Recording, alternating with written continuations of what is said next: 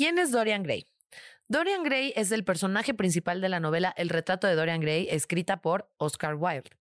Escogí ese nombre para este episodio porque me parece una novela que refleja justamente la subordinación de la moral en favor de la belleza física, que es básicamente lo que hace el villano principal de este episodio, que es en realidad la sociedad. La sociedad todo el tiempo nos está pidiendo cumplir con ciertos estereotipos, eh, pedir cumplir con ciertas expectativas que al final del día nos hacen poner nuestra moral en entredicho y nos hace cuestionarnos muy brevemente y muy ligeramente si realmente lo que queremos es cumplir con estos estereotipos de belleza que la sociedad nos impone o no. La obsesión de la sociedad por la belleza ha llegado a tal grado que se ha vuelto en una instrumentalización y objetificación de la mujer a través de este control de la belleza física y estética, dando como resultado pues que se les opriman las mujeres por razones meramente superficiales. Estas demandas que, que ha hecho la sociedad, al final del día, nos han causado una intromisión súper, súper fuerte en nuestro propio cuerpo, ya sea porque te quieres quitar partes de tu cuerpo o porque te quieres adicionar partes a tu cuerpo, simplemente porque la sociedad así lo dicta, porque la sociedad así indica que es lo correcto. En este sentido, a mí me pasó, cuando yo era chiquita, era puberta, me empezaron a crecer las boobs y no tenía sentido, no tenía sentido mi cara ni mi cuerpo en general con las boobies que yo tenía en ese momento, no, no hacía sentido. Incluso una vez me fui a Acapulco con mi mamá y nos regañaron, unas extranjeras que estaban ahí regañaron a mi mamá y le dijeron que cómo era posible que dejara que una niña de 14 años se operara las boobies a esa edad tan chiquita, ¿no? Cuando realmente yo ni me las había operado ni nada. Y no solo eso, sino que la gente asumía cosas de mí a través de simplemente esta parte de, de, mi cuerpo. O sea, no me veían a mí como un ser completo. Se enfocaban simplemente en mis boobies y en si se veían vulgares o no. Y asumían cosas a, partir de ellas. Asumían que yo era una mujer fácil, que yo era una zorra, que yo era bla, bla, bla. Simplemente porque mis boobies se veían diferente en la ropa de una persona que tal vez no tenía tantas boobies, ¿no? Y, el, y al final del día, aquí lo malo no es tener o no tener boobies, aquí lo malo fue cómo la sociedad me iba condicionando a creer que algo de mi cuerpo estaba mal conmigo, a creer que yo necesitaba quitarme algo de mí para poder estar bien, que yo necesitaba usar ropa holgada y que no se notara realmente quién era yo para poder encajar en el molde estético de la sociedad. Y pues bueno, eso me pasó a mí con el caso de las boobies exponenciales, que por eso ya ni las enseño, mano, ya me, ya me traumaron. Este, estamos yendo a terapia, no se preocupen, pero definitivamente es algo que se ha dado también a la inversa y que creo que es más común la historia que les voy a platicar. Para este episodio invité a Esmeralda y a ella lo que pasó fue justo un poco al revés. Ella no tenía tantas boobies y en su industria y en su entorno y socialmente hablando, le empezaron a presionar para que se pusiera implantes, teniendo como consecuencia algo catastrófico, que los implantes que ella tenía le dieron el síndrome de Asia. Vamos a hablar de esto en la siguiente sección. Bienvenida Esme, muchas gracias por estar aquí en el Red Flamingo. De verdad, eh, te agradezco que estés aquí en este espacio. La verdad es que pues es un honor tenerte y que vamos a compartir esta experiencia que te pasó. Y pues antes que pasemos al mero meollo del asunto, me gustaría saber un poquito más de ti. ¿Nos puedes contar un poquito de ti, de qué haces, a qué te dedicas, etcétera? Claro que sí, Andrea. Primeramente, gracias por este espacio para compartirme, por este espacio seguro. Eh, me encanta tu programa. Y bueno, pues... Eh, mis etiquetas sociales son que soy actriz, que soy activista, em, que soy mexicana, soy mujer, pero a mí me gusta definirme como una persona libre, en constante cambio, en constante evolución, que me gusta compartir mi historia, me encanta, justo, em, creo que las historias tienen un valor y que yo que soy actriz, que soy artista, que ahora estoy produciendo contenidos nuevos para cambiar las narrativas, me encanta decirle a las personas que nuestras historias son valiosas y que compartir nuestras historias pueden llegar a ser un cambio muy profundo en la vida de alguien más. Totalmente, o sea, es que los comentarios que podemos escuchar allá afuera son determinantes para nuestro, pues nuestra forma de concebir el mundo y de ir construyéndonos una idea de lo que es el autoestima y de cómo deberíamos de construirlo, ¿no? Entonces, qué padre que tú hagas este trabajo positivo para enseñarle a la gente justo cómo construir una autoestima pues sana, ¿no? Y, cómo llevar una, una, vida en conjunción con tu cuerpo de una forma saludable. Entonces, pues eso está muy bien de tu parte, pero desafortunadamente, como sabes, hay otros contextos, sobre todo en la industria en la que a la que te dedicas, en la industria de, la actuación, de, de, todo esto de las cámaras y todo, en los que a veces se pone un poquito demandante el asunto y te llegan a hacer comentarios sobre tu físico o sobre tu persona que aunque yo te vea preciosa, la gente de ese medio de repente puede ser un poco invasiva. Entonces, no sé si tú nos quisieras compartir algunos comentarios que te llegaron a hacer respecto de tu persona, respecto de tu aspecto físico en tu industria, eh, que, te, que te llevaron a, a tomar las decisiones que platicaremos más adelante. Híjole, es que muchos de esos comentarios yo creo que vienen desde niña. O sea, yo, yo, yo como para entrar un poquito en contexto, em, yo crecí en un, en un pueblo que se llama Zapotlán el Grande, Jalisco. Em, en una familia también muy conservadora, con, con, prácticas pues muy machistas. Yo amo a mi familia, este, por supuesto que no los voy a juzgar, pero pues creo que pertenecieron a una, a una generación, mi madre, mis tías, mis tíos, mis abuelos. Eh, donde donde habían estereotipos y etiquetas y moldes que tenían que seguir, ¿no? Entonces yo crecí en una familia donde veía a las mujeres todo el tiempo preocupadas por su aspecto físico, intentando agradar a los demás, donde siempre estaban subestimando y criticando y enjuiciando no solo su cuerpo, sino el cuerpo de las otras. Eh, entonces crecí con esta concepción de que nunca eres suficiente, ¿no? O sea, yo que decía, qué hermosa es mi madre, qué hermosas son mis tías, qué hermosas son mis primas. Eh, y, y, escuchar esto te empieza a cambiar tu perspectiva de ti misma. Este, también crecí, te digo, en, un, en, un, en una sociedad muy conservadora. Eh, donde todo el tiempo, por ejemplo, en la adolescencia, las mujeres nos estábamos arreglando para salir a gustarles a los chicos, para llamar la atención a los chicos, compitiendo entre nosotras, este, maquillándote muchísimo, este, donde éramos adolescentes y nos queríamos ver como adultas, ¿no? Y como esta emulación de lo que de lo que veíamos en, las telenovelas, en las películas, en los medios de comunicación, en las revistas, de, mujeres con, ciertos rasgos. Y, creer que, si no cumples con esos estándares o, si no tienes esas características, pues no eres suficientemente algo, ¿no? Sí. Suficientemente valiosa. Y bueno, y todo eso se refuerza cuando llego, cuando decido estudiar actuación, que es una carrera maravillosa y lo hago en el CEA, este, de Televisa. Y cuando me graduó, me acuerdo que lo primero que me dicen es, ¿qué quieres operarte, la nariz o las boobies? ¿No? no, bueno. Entonces ya desde ahí... Em, yo decía, pues es que necesito para tener trabajo, para que me vaya bien, em, necesito modificarme. Y también me acuerdo que nos decían muchísimo de, tienes que construirte un personaje que sea atractivo para los productores, para los directores, para llamar la atención, ¿no? Y todo siempre con, referencias de cosificación, de, donde, de hipersexualización. Em, y pues claro, o sea, te, te, puedo, híjole, tengo muchas anécdotas de productores, productoras. Hubo una productora muy pues, que me dio grandes oportunidades, mis primeros protagónicos, que me acuerdo que me decía, es que no puedo con tu frente.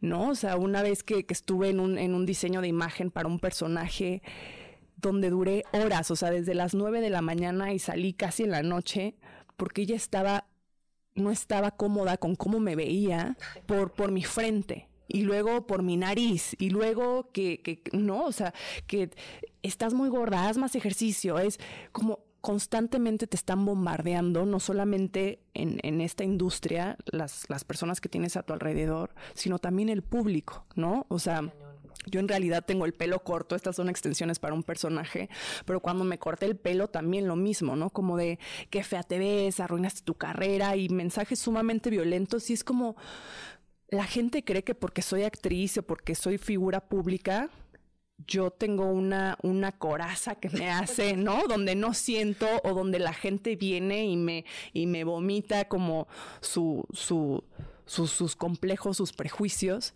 y la gente no se da cuenta que cuando estás señalando a la otra persona, cuando estás hablando del físico de alguien más, en realidad estás expresando, estás hablando de ti, estás demostrando cuáles son tus creencias. Eh, y, creo que, que hay que atrevernos a cuestionarlas. Totalmente, qué fuerte es lo que cuentas, porque yo como que tenía el enfoque de la industria, ¿no? O sea, como que el principal ataque empezó desde la industria, pero no, tienes toda la razón. Empieza desde la parte social, desde tu entorno, desde que nos desenvolvemos cuando somos chiquitas y esta parte que dices que nos enseñan a que nos arreglemos para gustarle a los demás, no para gustarnos a nosotras mismas y que además hay otra demanda extra que es la audiencia, ¿no? O sea, la gente de afuera, cómo te ven, qué exigen y qué expectativas tienen sobre ti, ¿no? Y dentro de estas expectativas, a mí me gustaría preguntarte específicamente, ¿hubo algún comentario o, insistencia en algún tipo de cambio que te exigían en tu cuerpo o, cómo es que llegamos a, hacer todo este tema de, los implantes? nadie nunca me lo exigió, o sea, no hubo como eso como tal, pero sí hay una presión que es hasta psicológica, ¿no? Que es silenciada, eh, que es sistematizada, donde si todo el tiempo estás viendo a mujeres, o sea, por ejemplo, yo me acuerdo que éramos estudiantes, o sea, de 18, 19, 20 años, donde estás en pleno desarrollo y a todos nos mandaban al gimnasio, ¿no? Y, y todo el tiempo hay esta, esta cultura de la competencia, ¿no? De creer que las mujeres que, que, tienes al lado van a competir por el mismo papel y que además compites en belleza, que eso es algo sumamente subjetivo.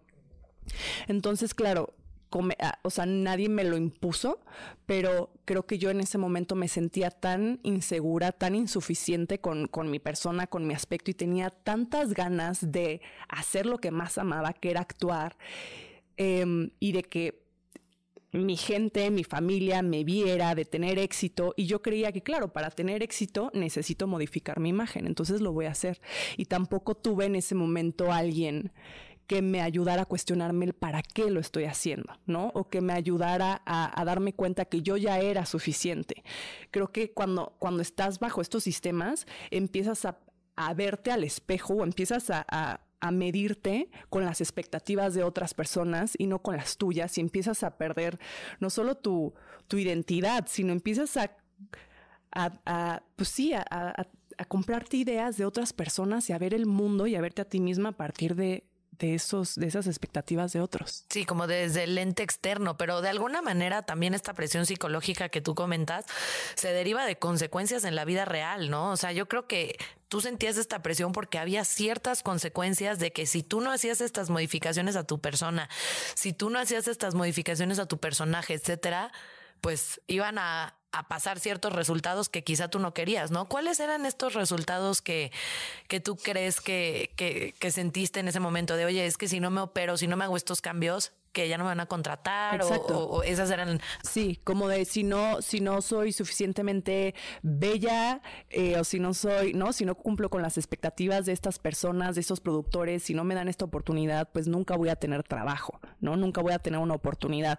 Y también claro todo eso si le sumas a que te acabas de graduar, este, que tienes puestas todas tus expectativas en esa carrera, todas tus ilusiones, todos tus deseos, y también que venía de una familia que tampoco me podía mantener económicamente. Entonces, como que yo decía, necesito hacer todo lo que esté, no, o sea, todo lo que esté en mis manos para, para poder tener la oportunidad de, de ser actriz. Entonces, em, pues sí, te digo, tampoco voy a juzgar a la Esmeralda de aquel entonces Claro. No, no, no me quiero señalar ni me quiero culpar porque también era otra época. Siento que ahorita existen estos espacios y, y, y, también hay muchísimas voceras y muchísimas embajadoras, y ya como toda esta cultura donde las mujeres nos estamos revelando ante estos estándares y donde estamos cuestionando el sistema, pero creo que en aquel momento no lo había, estaba súper normalizado. Sí. ¿No? Sí, era de default. Y, cuánta presión, o sea, no nada más social, sino económica. O sea, nos ponen a las mujeres a veces en ese, en ese spot en el que no nada más es la presión de tener, ay, pues tengo buena autoestima, que no te importe lo que digan los demás. No, no es nada más eso. Tengo una presión económica y profesional, ¿no? O sea, no es nada más. Y eso pues te lleva, te lleva a hacer, a tomar decisiones como poner algo extraño a tu cuerpo en tu cuerpo, porque al final del día, pues cuando tú pones este silicón en tu cuerpo, pues es, es un objeto externo, ¿no? Es una agresión a tu cuerpo, aunque después tal vez haya mujeres que estén felices con eso, está perfecto, pero de alguna manera es una agresión a tu cuerpo, es una operación que no es, digamos, necesaria para temas de tu salud, pero sí es necesaria para mantener cierto estatus, cierto nivel socioeconómico muy cañón, que me parece ridículo que se base en cuestiones físicas, ¿no? Pero bueno, ¿cómo te sentiste física y emocionalmente después de haberte hecho la operación? O sea, porque mucha gente cree, no sé tú qué opinas, pero mucha gente cree que los cirujanos te venden el silicón, pero realmente no te venden el silicón. Los cirujanos te venden autoestima y te venden aceptación a través de el silicón. Pero realmente lo que tú compras cuando, cuando compras una cirugía plástica, lo último que estás comprando es el silicón tal cual. Entonces, quiero saber, ¿cumpliste el objetivo? ¿Realmente valió la pena esa inversión? Es que eso es lo más cañón, porque yo creía que justo mis problemas de, autoestima em, o que las oportunidades de trabajo una vez que me implantara y que modificara mi cuerpo iban a llegar y nada de eso sucedió. O sea, nadie me ahorró todo el proceso de amor propio, nadie, todos los dolores, todas las inseguridades, o sea, eso no lo sanó. Nadie me ahorró todo el esfuerzo, este, todas las audiciones, toda la preparación, toda la inversión que hay que hacer para que me dieran una oportunidad, ¿no? O sea, em, y creo que al final del día eso es, eso es lo que me gustaría que, sabes que si yo hubiera tenido una persona que en aquel momento me dijera, pero estás, estás completamente segura o desde dónde estás tomando esta decisión de, de, someter a tu cuerpo a un, a un, a una enfermedad, porque también te voy decir una cosa, mi cirujano de aquel momento con el que yo me implanté, él jamás me comentó de los riesgos. Él me dijo que estos implantes yo me los podía quitar cuando tuviera 80 años, que eran para toda la vida, ¿no? Entonces, creo que hay, hubo muchas mujeres y todavía siguen habiendo mujeres que están muy mal informadas, que ponen su vida en las manos de alguien más que ni siquiera está muy bien informado, que no te está diciendo todas las consecuencias. Y por eso yo las invito y las incito y, y agradezco tanto este espacio de decir, hazte responsable tú de tu salud, es tu vida, es tu salud, es tu cuerpo, investiga, ¿no? Investiga sobre el síndrome de Asia, sobre el breast implant illness. Em, y esto es creo que muchísima información es gracias a todas estas mujeres que desafortunadamente fueron víctimas de esta enfermedad, que empezaron a descubrir que que, tenían esta enfermedad y que empezaron a exigir eh, estudios, eh, que empezaron a cuestionar el sistema. Y es y son ellas las que están difundiendo esta información, ¿no? Sí, pero creo que desgraciadamente, como tú dices, el síndrome de Asia es muy poco conocido. O sea, digo, si no estás como en el medio y todo, muchas personas, yo creo que la audiencia ahorita que nos está escuchando dice, ¿qué es eso? ¿No? ¿Nos podrías contar un poquito eh, para poner en contexto el síndrome de Asia? ¿Cómo te sentiste físicamente? ¿Qué, onda con esta enfermedad que se derivó de una cirugía que era ambulatoria, no? Sí, pues el síndrome de Asia, em, ya lo explicará mi doctor cómo, se debe, eh, pero sí es la reacción que tiene tu cuerpo em, ante un objeto extraño que le metes a tu cuerpo, ¿no? Eh, y entonces el cuerpo siente que pues empieza, empieza a atacar a este, a este objeto externo y además los implantes está comprobado que están llenos de metales pesados, este, que, tienen sustancias que pueden ocasionar cáncer. Entonces está sometiendo a tu cuerpo em, a una batalla contra contra ti misma, ¿no? Contra, contra sí mismo. Em, y bueno, yo tuve muchísimos, muchísimos síntomas que en ese momento eran muy aislados. Entonces yo pasé 12 años, o sea, yo me, yo me operé, me implanté en el 2000, 2011, en, enero del 2011, y estuve 12 años em, pasando por hospitales, por doctores, porque tenía muchísimos síntomas y me decían, es que son hereditarios. Em, por ejemplo, tenía muchísima fatiga crónica y me decían, ay, es que es por tu carga de trabajo. Y yo decía, pues claro, o problemas en las articulaciones, eh, un dolor constante de espalda, migrañas. Em, perdí la capacidad de concentrarme, que eso me generó muchísima inseguridad. O sea, yo antes no podía sostener una plática con alguien sin que se me fuera la onda, ¿no? Entonces la gente pensaba que yo me metía a drogas, que no me importaba lo que estaba diciendo mi interlocutor y eso me generaba muchísima inseguridad y entonces evitaba las entrevistas, evitaba compartir mi voz porque me daba muchísimo complejo de qué pasa si, si tengo esta oportunidad y la pierdo porque se me va la onda, ¿no? Tenía esta, esta sensación de, envejecimiento. Em, em, tuve muchísimos problemas de estreñimiento, eczemas en la piel, manchas en la piel, moretones. Em, en fin, tuve un, montón de síntomas que tan pronto me, quité los implantes empezaron a desaparecer. Todavía se hacen presentes, ¿no? Como que todavía sigo teniendo un poco de secuelas, pero quiero decirles que el día que yo me, me explanté, nunca se me va a olvidar cuando, cuando, cuando desperté de la cirugía, te juro que sentía unas ganas de correr. O sea, había pasado 12 años que no sentía esa sensación de energía. Yo, yo ya me había hecho la idea de que yo era una persona floja, débil, que no tenía la capacidad de, sostener una actividad, de, ir al gimnasio, porque todo el tiempo me estaba lastimando, en fin, ¿no? Eh, y, y, pues no, ¿no? O sea, soy, soy una persona sumamente capaz, sumamente inteligente, sumamente eh, capaz de mantener una conversación, de expresar mis ideas, pero todavía no cumplo en un año de explantada y me estoy regenerando, estoy resignificándome, me estoy encontrando ahorita a mis 33 años y me siento sumamente orgullosa. Sin duda es una razón para sentirte orgullosa todo lo que estás haciendo y esta, este activismo que haces con tu situación, ¿no? Porque cuando nos pasa algo malo hay de dos, o nos ponemos a llorar o hacemos algo de eso, ¿no? Entonces, sí, te felicito definitivamente. Y pasando a una pregunta un poquito más íntima, eh, si la quieres responder, obviamente feel free to, pero me gustaría saber si sientes que hubo algún cambio en tu vida sexual, ya sea hacia ti misma o en pareja, en el antes y en el después de los implantes. O sea, dices ya implantada. Ajá, o sea, sentiste que, cuando tenías tus implantes, ¿cómo te sentiste en tu vida sexual cuando tenías los implantes y luego después de quitarte los implantes? Em, híjole, pues justamente me, empezó a generar muchísima incomodidad, ¿sabes? Porque, porque además los implantes suenan, ¿sabes? O sea, empezaron a sonar, o sea, de que se siente como, suenan a, que traes agua ahí, ¿no? Y además, em, pues es un peso que le estás agregando a tu cuerpo. Em, y era como, no sé, o sea, lejos de, de, de que eso mejorara mi, mi, confianza sexual creo que me hizo em, sumamente insegura. Creo que fue como todo lo contrario. Muy diferente ahora que ya me los quité, que me siento súper libre, que me siento súper cómoda con mi cuerpo, que me siento sana, que me siento fuerte, que me siento más femenina que nunca. Y eso que estoy súper plana y me encanta.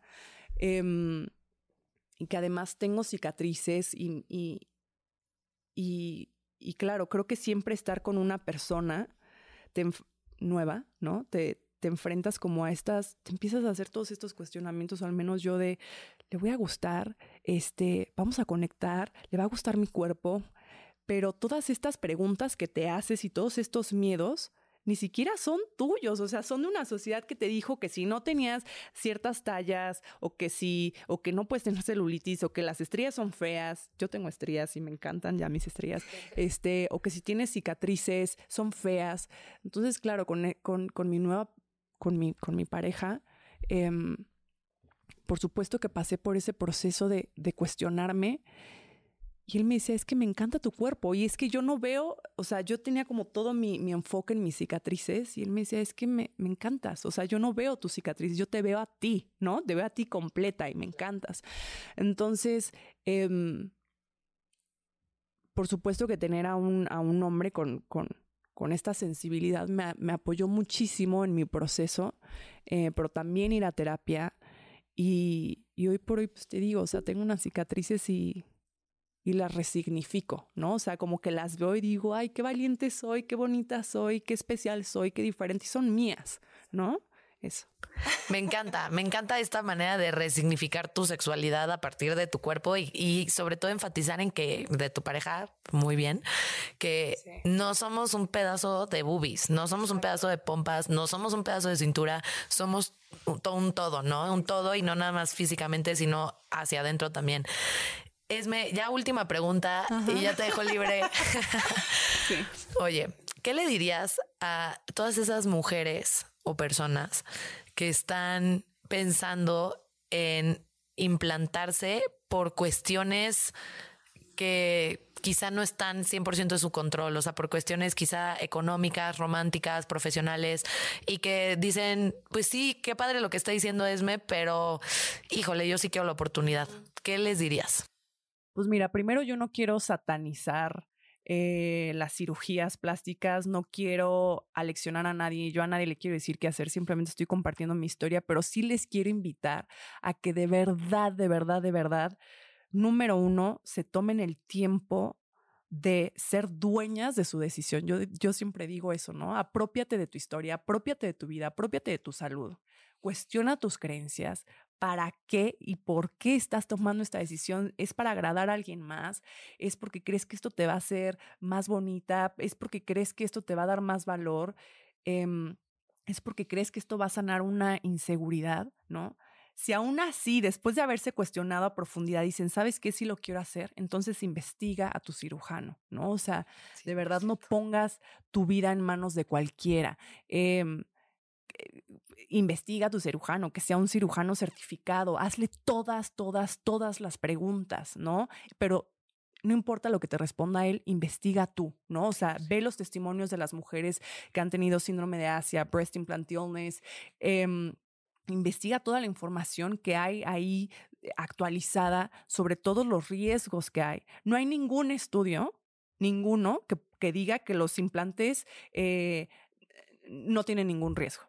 ¿No? O sea, creo que hay muchos estudios que implican que, hay muchos riesgos. No significa que todas las mujeres tengan breast implant illness, pero em,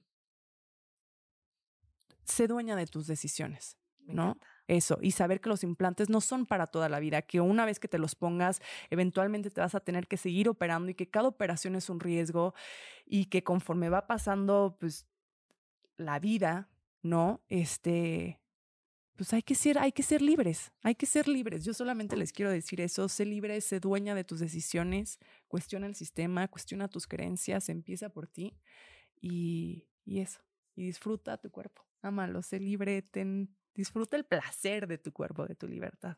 Me encanta, me encanta y coincido totalmente contigo. Pues muchas gracias, Esmeralda. este, ahorita vamos a pasar a entrevistar ahora al cirujano que te hizo la explantación. Así que, pues muchas gracias por, por esta oportunidad, por este espacio, por tu experiencia y sin duda por el consejo tan valioso de vivir en una verdadera libertad, en una libertad condicionada no en un libertinaje que nos hace pensar que somos dueños cuando no somos dueños de nuestras decisiones, ¿no? Entonces, pues muchas gracias y vámonos con tu cirujano. Sí.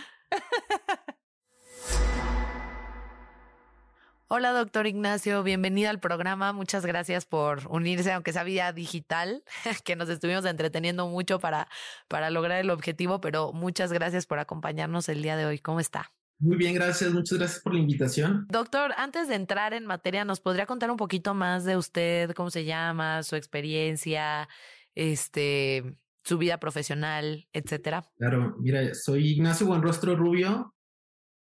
Soy de Guadalajara, Jalisco, México. Hice mi la carrera de medicina en Guadalajara, luego la especialidad de cirugía general también en Guadalajara. Me fui después a México hacer cirugía plástica y reconstructiva. Y de ahí me fui a hacer unos fellows a Brasil para realizar cirugía de contorno corporal y cirugía de mama. Y bueno, desde hace desde el 2018 empecé con el tema de, de retirar los implantes o, o, el explante mamario. Y desde entonces ya eh, he visto pues muchísimos cambios en las mujeres en, los, en, las que se les ha quitado los implantes y desde entonces ya no he puesto implantes también.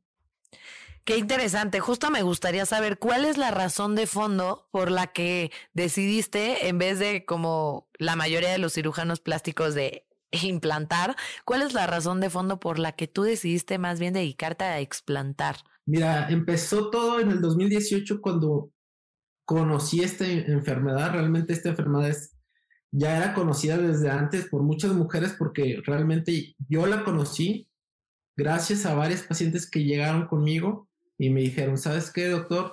Me siento mal, he visto esto en, en, en, internet, he investigado esto, y realmente me interesó mucho y empecé a ver este, sobre el síndrome de Asia y empecé a investigar sobre el, era el síndrome de Asia o enfermedad por ayudantes o enfermedad por implantes mamarios.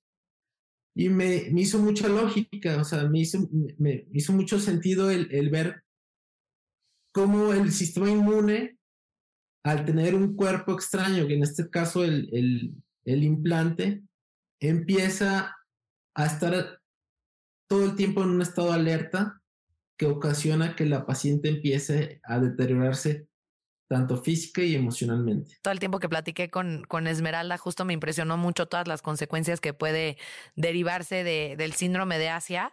Y justamente por eso creo que debería de existir cierto nivel de responsabilidad médica, sobre todo en las cirugías estéticas, por parte eh, de los doctores que se dedican a todo este tema de, cirugías plásticas, ¿no? Y yo quisiera preguntarle, doctor, en este sentido, ¿usted qué responsabilidad cree que un médico cirujano debería de tener, no solo respecto de la salud física de su paciente, que quizás es como la más obvia, sino también respecto de la salud mental con la que el paciente está decidiendo entrar a una operación de cirugía estética? Yo creo que es muy importante comentarle, al, explicarle a la paciente, y es nuestro deber como cirujanos plásticos informarles que, a qué procedimientos se están sometiendo. Muchas veces ellas, eh, las pacientes tienen una idea, este, pues no completa, una información no completa de, de los alcances o la responsabilidad que ellas tienen también al momento de que les ponen algún dispositivo como un implante o de mama, un implante de mentón o un implante de pantorrillas, o simplemente el realizarse algún procedimiento quirúrgico que pueda modificar las facciones de su cara o de su cuerpo. ¿sí? Entonces, aquí es importante poderle eh, dar a conocer a, a, las pacientes los alcances que podemos tener en cada una de las pacientes, porque todos los cuerpos son diferentes, y además la responsabilidad que tienen y los riesgos que conlleva realizarse una cirugía. Claro, doctor, pero eso me parece como lo mínimo indispensable, ¿no? Que de hecho creo que viene en su código de ética también, ¿no? O sea, yo creo que a mí me gustaría saber si realmente existe algún límite o proceso que detenga la posibilidad de operar a alguien que tiene, por ejemplo, depresión, que tiene un trastorno límite de la personalidad, que hace que realmente no haya operaciones límite, ¿no? O sea, que venga y yo me opere los senos y crea que eso va a solucionar mi problema y luego al mes regreso y me opero la nariz y al mes regreso y me opero el mentón y al mes regreso y me opero y me opero. A mí me parecería como doctor bastante evidente que quizá esta persona no está satisfaciendo una verdadera necesidad em, en, con las operaciones, ¿no? O sea, quizá yo me, o sea, creo yo, y no sé si coincide ustedes, me gustaría saber su punto de vista, pero yo creo que los doctores deberían de tener esta ética moral de decir, bueno, esta persona ya regresó 20 veces a cirugía y se sigue sintiendo inconforme con su cuerpo.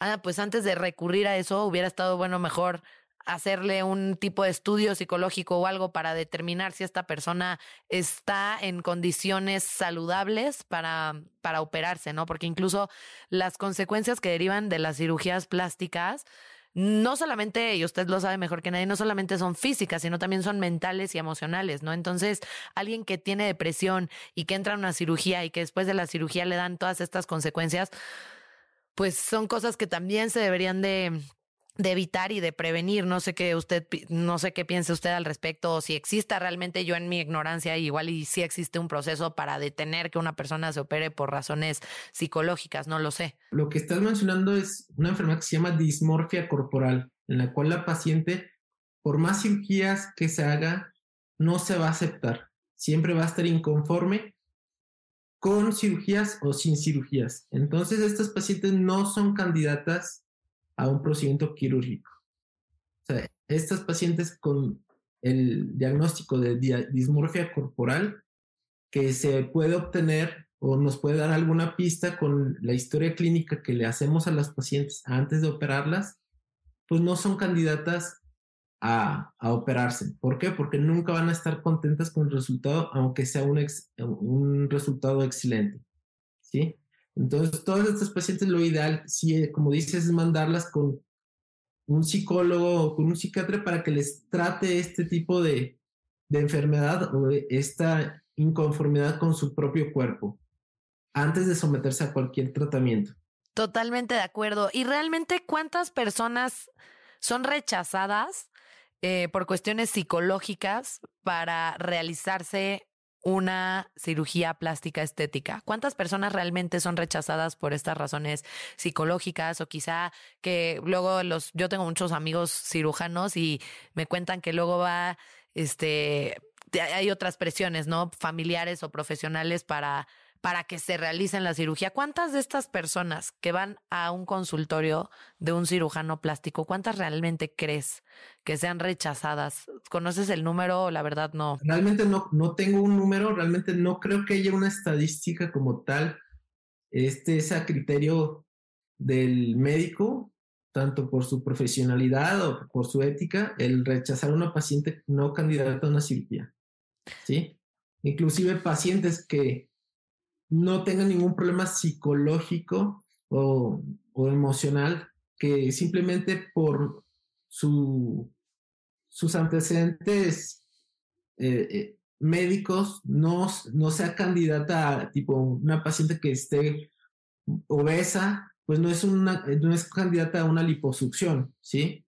Porque realmente ese procedimiento no es para adelgazar, sino para moldear el cuerpo. Entonces, todo esto es, es, yo creo que una responsabilidad, como tú dices, tanto del médico y, de la paciente, el, el poder decirle los alcances que tiene la cirugía, decirle para qué son las cirugías, y si tú ves un foco rojo en una paciente que tenga el problema de dismorfia corporal, pues derivarla con, con el especialista. Aquí lo único malo es que tú la puedes mandar con el especialista y bueno, al final lo que muchas veces pasa es que van con otro médico o con otro médico o simplemente con algún médico no certificado, un esteticista no certificado que, que pues termina operándolas. Y doctor, ya para finalizar, me gustaría saber cuáles son las razones más comunes por las que usted ha escuchado o se han acercado eh, los pacientes para realizarse una cirugía estética? ¿Cuáles son las razones más sonadas por las que las personas quieren hacer cambios en su cuerpo? Lo principal son problemas de autoestima, como lo mencionaste en la entrevista con Esmeralda. Realmente quieren mejorar su cuerpo o ya no les gusta como se ven. Más que, e, en mi caso, realmente la mayoría de las pacientes que vienen conmigo es por porque ellas mismas quieren verse mejor. En un porcentaje, aquí sí te puedo decir, en mi caso, un porcentaje, el 95% de las pacientes vienen porque ellas quieren mejorar su contorno corporal o algún aspecto de su cuerpo o de su cara, más que porque la pareja o porque alguien les está pidiendo que se hagan la operación. ¿Cuál sería su consejo para los cirujanos plásticos estéticos allá afuera? ¿Cuál es el consejo que usted les daría o eh, la opinión que usted eh, les daría para que ellos consideraran antes de operar a una paciente por razones estéticas? Mi consejo para mis compañeros cirujanos plásticos es escuchar a las pacientes. Muchas veces las pacientes llegan pidiendo, pidiendo un procedimiento, como en, el caso de, en, mi práctica, que es el retirarse los implantes por diferentes sintomatologías, o tanto emocionales como físicas. Y la mayor parte de las, ocasiones son rechazadas, les comentan que, que no existe esta enfermedad, que mejor se cambien los implantes o que no se retiene la cápsula mamaria. ¿Por qué? Porque pues al final es, es de las cirugías más realizadas o más solicitadas el colocarse los implantes. Entonces, yo creo que es algo muy común que las pacientes cuando vienen aquí al consultorio ya hayan pasado por varios cirujanos plásticos o simplemente con el cirujano que las operó, que van con, con él y le dicen, oye doctor, pues me operaste, sabes que me quiero quitar los implantes porque me estoy sintiendo así, así, así. Y pues realmente o las mandan con el psicólogo porque no les creen tanta sintomatología o les, les las convencen de hacerse algún cambio de implantes o algo. Sí, un cambio. ¿Por qué? Porque dicen que van a quedar pues deformes o que no van a estar ya contentas con su resultado. Estadísticamente, el 97% de las pacientes que se realizan un explante y, se, y cambia su estado de salud y les cambia totalmente la vida, pues no se arrepienten de haberlo hecho. Muy bien, pues muchas gracias, doctor. Ahora sí, lo dejo ir en libertad y muchas gracias por, por haber estado aquí en esta entrevista y en este espacio. Muchas gracias a ti. Bueno, Mau, bienvenido. Ya pasamos a la parte filosófica en esencia del podcast y estoy súper emocionada de tenerte aquí, la verdad. Eh, para todos los flamingos que eh, vienen llegando apenas al programa.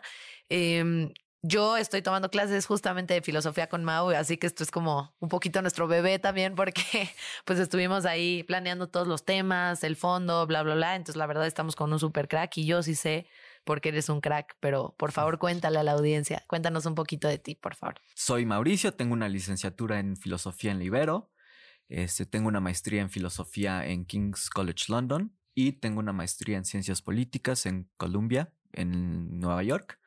Y pues ahorita estoy dando clases de filosofía este, en una universidad y este, pues te estoy dando clases de filosofía también a ti.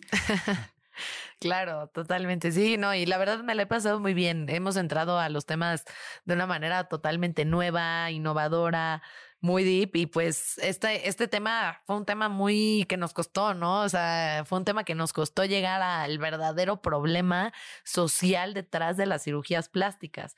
En este sentido, uno de los problemas que identificamos fue que a través de las cirugías plásticas, podía relacionarse la objetificación de la mujer.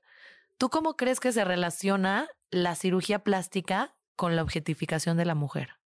Bueno, para empezar necesitamos dejar en claro qué significa objetificar o cosificar, son sinónimos. Objetificar significa tratar a una persona como si fuese un objeto, ¿no? Este, en filosofía pensamos que esto es un error moral o una, un, un daño moral dado que eh, pues una persona tiene ciertas cualidades personales, ciertas cualidades que la hacen persona y que por lo tanto debemos respetarla. Sin embargo, cuando la tratamos como un objeto, estamos ignorando estas cualidades. Normalmente son cualidades de autonomía, es decir, su capacidad para determinar su propio estilo de vida, sus intereses, sus deseos, sus este, fantasías, sus límites cuando la tratamos como objeto, estamos ignorando todo esto que acabo de mencionar. Ahora bien, hay diferentes versiones de objetificación. Marta Nussbaum, una filósofa este, que ahorita trabaja en la Universidad de Chicago, nos dio una lista de siete, pues, fenómenos o siete ocasiones en las cuales una persona suele ser objetificada. No voy a dar la lista completa ahorita. Pero a esa lista le faltaban otros tres. Estos tres los dio Ray Langton, una filósofa que ahorita está en Cambridge. Y uno de ellos es la reducción a apariencia y otro de ellos es reducción a partes del cuerpo. Entonces parecería que cuando nosotros enfatizamos la cirugía cosmética, es decir, por ejemplo, implantes de senos o este una cirugía de nariz o de mentón o de pompas, etc.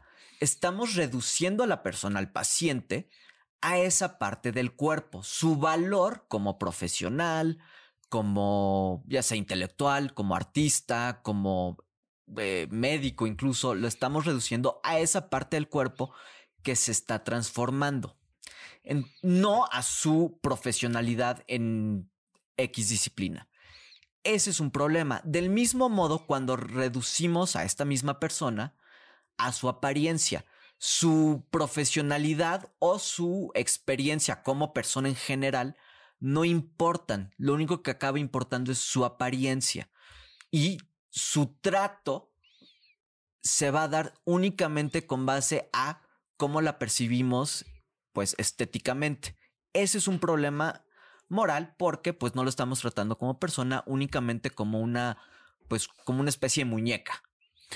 ¿Y cómo crees que ese trato, esa objetificación de la mujer, cómo crees que al final del día la termina oprimiendo? Bueno, ¿tú crees que nos termina oprimiendo la objetificación en primer lugar? Y sí, sí, ¿cómo crees que nos termina oprimiendo la objetificación de la mujer a través de la cirugía plástica? Bueno, debemos entender que la opresión significa cualquier instancia en la cual la capacidad de una persona para desenvolverse en tanto que persona está siendo seriamente limitada sin cualquier justificación pues este relevante. Entonces, cuando nosotros objetificamos a una persona, lo que está sucediendo es que estamos impidiendo que esta persona se desenvuelva de una forma pues normal, de una forma plena. ¿Por qué? Porque estamos únicamente tratándola, no objetificar no solamente implica verla como una como un objeto, sino tratarla como un objeto. Dejamos de respetar sus límites, dejamos de respetar su capacidad para autodeterminarse y por lo tanto vamos a tratarla como tal. Entonces, si es el caso, no vamos a respetar sus decisiones, no vamos a respetar sus límites y vamos entonces a imponer nosotros nuestras propias decisiones, nuestros propios deseos en esa persona. Y lo que va a acabar sucediendo es que ella va a actuar conforme a lo que nosotros queremos, no conforme a lo que ella quiere. Esa es una forma de opresión, dado que no va a tener la posibilidad de desenvolverse de acuerdo a sus propios deseos. Eso es sumamente peligroso y una falta de respeto a la persona. Sin duda es una falta de respeto a, cualquier persona el querer manipular de esa manera o, si quiere incidir de, de, forma tan invasiva como, como en el cuerpo, ¿no? que te tengas que meter o quitar algo para poder este, ser considerado profesionalmente me parece ridículo, ¿no? Pero bueno, es sin duda parte de la realidad de, la sociedad en la que vivimos, pero a mí lo que me llama la atención es realmente cuál es el fin de todo esto, ¿no? ¿Cuál es el fin de la sociedad? ¿Por qué la sociedad insiste en objetificar a la mujer, en oprimirla? O sea, ¿cuál es, qué es lo que está detrás de todo esto? O sea, ¿hay un sistema maléfico detrás de todo esto? ¿O, o qué, qué opinas tú que hay detrás de las cirugías estéticas? Sí tenemos que tomar en cuenta que no existe como tal una conspiración del patriarcado, no existe un grupo de hombres que se sienten este deliberadamente a buscar la forma de controlar a, las mujeres o a la población en general. Ese no es el caso, ¿no? Este pensar de esa manera sería pensar de una forma conspiratoria y pues ese no es mi trabajo. Eh, tenemos que pensar que la opresión funciona de una forma mucho más sutil y es lo que la hace tan peligrosa. ¿Por qué? Porque a veces, o no a veces, sino funciona de tal forma en que incluso personas bien intencionadas, mediante acciones que se supone van con el fin de mejorar el bienestar de la persona a la que va dirigida, normalmente son acciones que van a dañar el bienestar y la autodeterminación de esta persona. Consejos que se supone que son profesionales, ¿no? Con tal de avanzar la carrera profesional de una persona, normalmente van a ser consejos que tienen que ver a lo mejor con la apariencia de esta persona, pero pues son consejos a lo mejor que pueden acabar dañando el bienestar físico mental de esta persona. Consejos que tienen que ver, por ejemplo, con este implantes de senos, por ejemplo, ¿no? Entonces, ¿cuál es el fin? El fin es un, una especie de control. Otra vez, no es un control deliberado, pero definitivamente es una especie de conformismo. ¿Qué es lo que acaba pasando? La cirugía plástica lo que acaba fomentando es una especie de conformismo por parte este, de los pacientes. ¿Por qué? Porque no fomenta la personalidad o la individualidad de cada persona, tanto física como, como pues personal, sino la sino el conformismo físico. El, la, la cirugía plástica lo que plantea es arreglar o curar aquellas aquellos aspectos o elementos del físico de una persona que supone se están saliendo de la norma, ¿no? Kilitos de más, kilitos de menos, pelitos de más, pelitos de menos, este, senos caídos, senos demasiado chicos, demasiado grandes, etcétera, ¿no? Entonces, calvicie, este, o pelos de más, en fin, el punto es que lo que se busca es precisamente que el paciente no sobresalga de esta forma pues negativa y entonces caiga sobre un, este, un patrón. Ese es un problema, ¿no? ¿Por qué? Porque pues evidentemente la persona acaba pues encajonándose, ya no está exaltando su, su personalidad y pues puede acabar representando cierto, este, pues si es sospechoso moralmente. No sé si inmoral, pero definitivamente sospechoso moralmente. Para la audiencia, que no entendió, ay, no, es cierto, pero, pero no, fuera de broma. No, es que, sabes que es la primera vez que a mí me dio Mau esta clase y me dijo exactamente lo que acaba de decir. Yo me quedé de, pero ¿cómo que se están conformando? No entiendo. Y me parece muy interesante que es, o sea, realmente el mensaje es como Mm, que las personas se están haciendo iguales, ¿no? Cada vez que hacen una cirugía plástica te estás conformando a adentrarte esa cajita del status quo y ser exactamente igual, tener la medida de boobies ideal que todas las viejas que se operan las boobies tienen, tener la medida de pompas que todas las personas que se operan las pompas tienen y entonces ya no eres único porque ya eres el molde. Ya eres lo mismo que reproducido en distintas ocasiones, pero ya tu sentido de, de ser único y diferente, que es justamente parte de lo que resalta de tu personalidad y de las cosas que nos hacen diferentes, pues se mimetizan y terminan por ser uno más, ¿no? Como una producción de, de muñecas o de robots o de, no sé, ¿no? Prácticamente. Claro, a ver, el, el punto a lo que iba es de que las, estas operaciones parten primero de ciertos estándares de belleza que ya están impuestos en la sociedad, ¿no? ¿Cuál es el tamaño de senos ideal, ¿no? ¿Cuál es la cantidad de pelo ideal de una mujer o de un hombre? ¿Cuál es este, el tamaño de pompas ideal, etcétera, ¿no? De ahí partimos. Después, ya cuando te das cuenta que, pues, las pompas que tengo están demasiado planas, bueno, a, de ahí yo tomo la decisión de, implantarme pompas. Pero no para sobresalir, sino precisamente para caber en el molde de acuerdo al estándar ya impuesto del tamaño de pompas ideal. Sí, sí. No para sobresalir, al contrario, sino para caber en este molde. Sobresalir sería pues quedarte con tus pompas planas. Suena paradójico, pero si te pones a pensarlo, pues no es tanto, simplemente es jugar un poco este, con la definición de, de sobresaliente y de conformismo. Totalmente, sí, no, ya, ya ha sido explicado, creo que está como mucho más digerible y sí, lo entiendo totalmente como lo dices. Y hablando de la moralidad de todo este tema de las cirugías plásticas, sabiendo todas estas implicaciones y todas estas consecuencias que hemos estado platicando a lo largo del episodio y aquí contigo también, ¿tú cuáles crees que son los presupuestos éticos y morales que deberían de tener los cirujanos plásticos a la hora en la que toca un paciente la puerta y le dice me quiero operar? Evidentemente creo que existen ya ciertos estándares que un médico en general, no solamente un cirujano este, cosmético tiene que cumplir al momento de eh, llevar a cabo una operación. Primero, de base, que asegurarse que el paciente no presente un riesgo, que su operación no presente un riesgo más allá de lo necesario en cuestión de salud.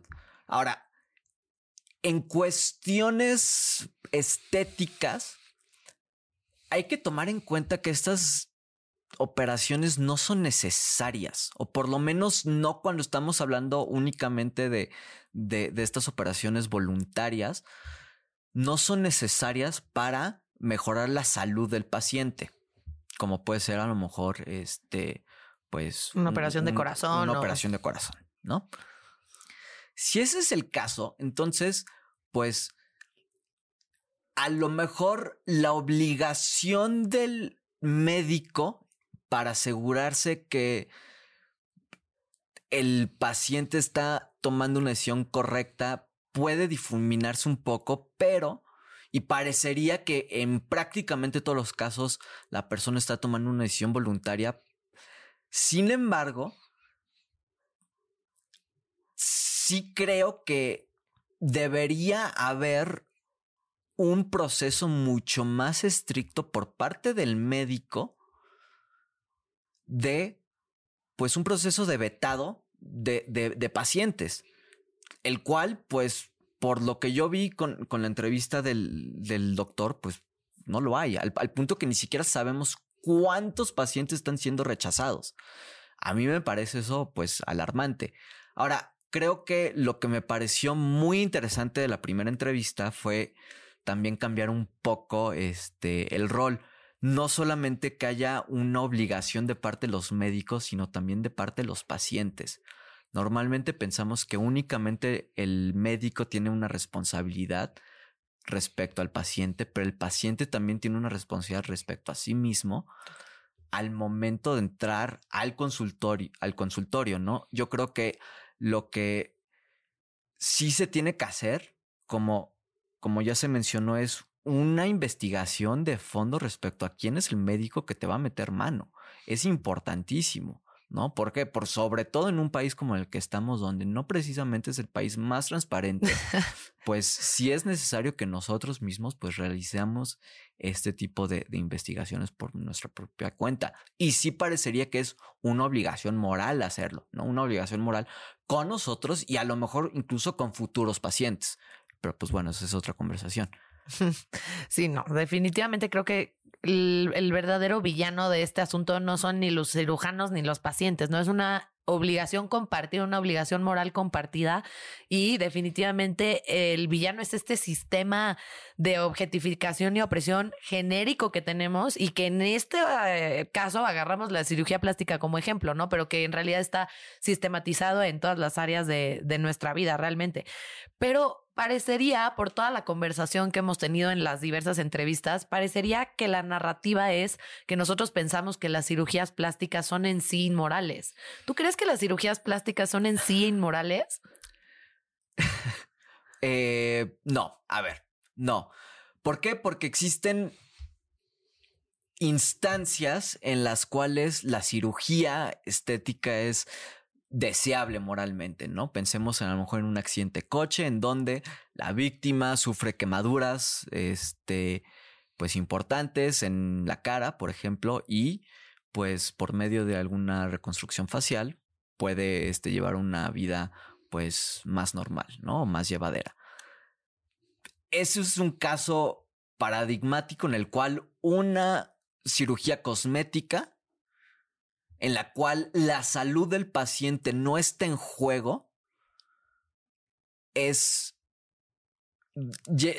dio un resultado positivo moralmente, mejoró la calidad de vida del paciente. Por ende, parecería que sí existen casos, más de uno, en los cuales la cirugía cosmética es, es deseable moralmente y por lo tanto, pues buena.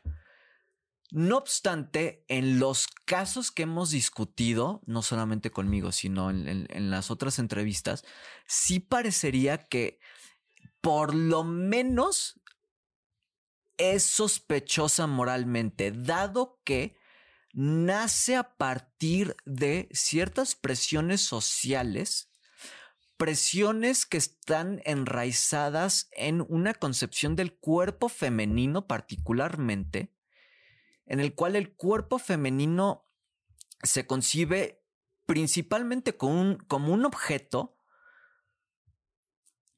con el fin de satisfacer visual y sexualmente al hombre, no a la mujer misma. Estas operaciones lo que parecería que tienen como fin no es el bienestar de la mujer, ni, ni siquiera exaltar o mejorar profesionalmente o la calidad de la, la calidad de vida de la mujer, dado que tienen una cantidad de riesgos bastante importantes de los cuales no se habla. Y si es el caso, pues parecería que no solamente no valen la pena, sino que tendrían que ser, no sé si prohibidos, pero definitivamente este, desmotivados. Vaya, no soy nadie para prohibir nada, pero definitivamente desmotivados.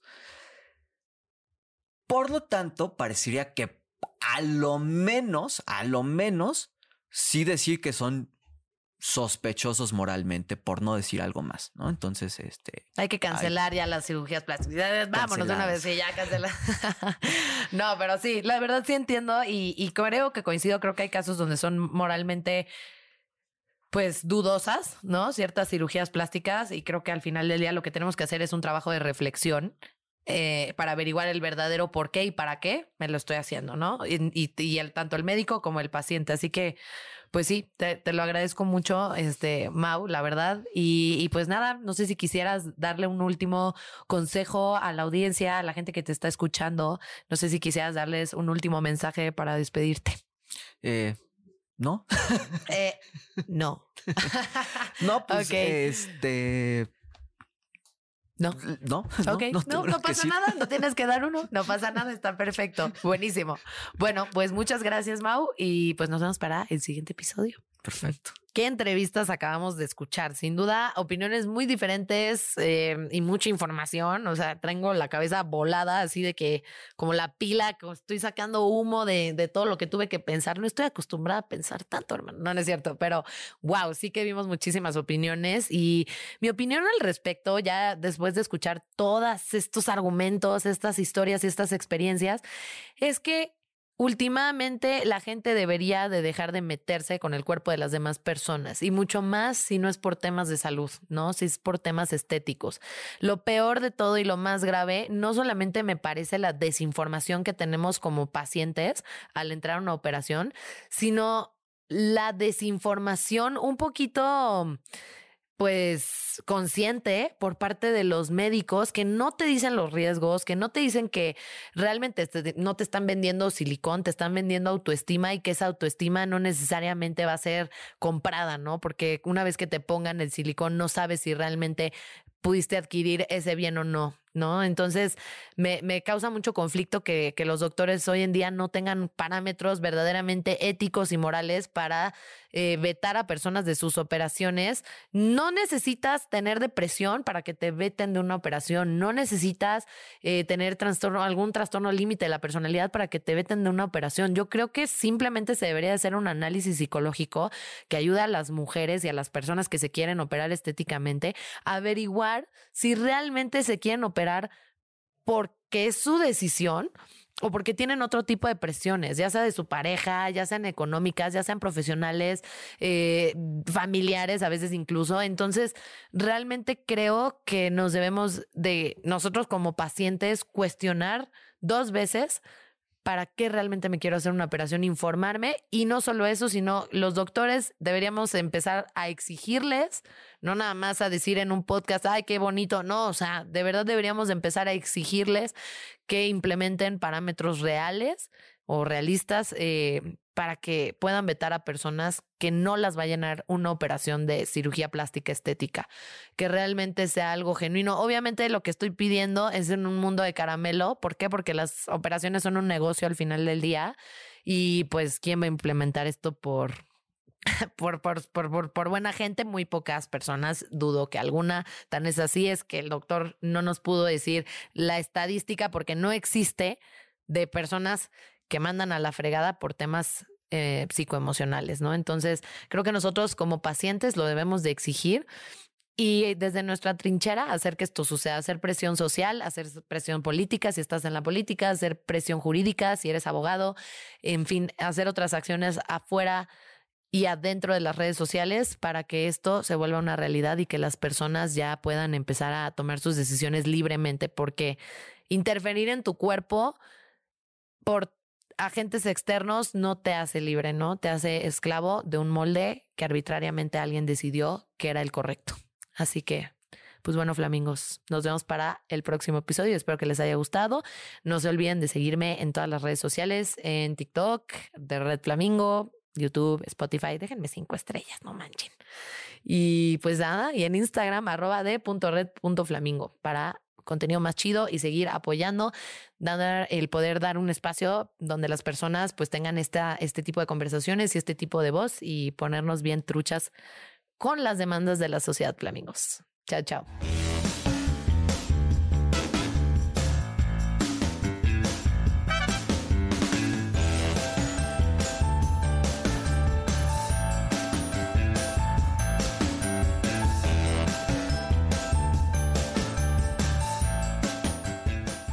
Flamingos, es un hecho que pasamos gran parte de nuestros días en Internet, donde compartimos datos sensibles o cosas que simplemente queremos mantener privadas. Todo esto está expuesto a amenazas constantes a nuestra seguridad y privacidad. Por eso mismo te quiero platicar sobre NordVPN, una manera de mantener toda tu información encriptada mientras navegas en Internet. Conservan tu dirección IP y ubicación seguras y te protegen de cualquier software malicioso o anuncio intrusivo. Además, puedes cambiar tu ubicación virtual a cualquier parte del mundo. Puedes buscar ofertas o productos o incluso servicios exclusivos para Europa o Estados Unidos y hasta acceder a contenido de entretenimiento bloqueado en más de 60 países. NordVPN es la VPN más rápida del mercado, así que no tienes que preocuparte de que se reduzca la velocidad de tu navegación mientras la usas. Además, lo mejor es que en tu misma cuenta puedes proteger hasta seis equipos, manteniendo todo en lo que navegas seguro. Consigue tu oferta exclusiva de NordVPN para flamingos entrando a https dos puntos diagonal diagonal nordvpn.com diagonal red flamingo para recibir un descuento en el plan de dos años, cuatro meses gratis y 30 días de garantía. Si lo pruebas y no te convence, te pueden devolver tu dinero. Entra a https dos puntos diagonal diagonal nordvpn.com diagonal red flamingo y protégete de la manera más rápida.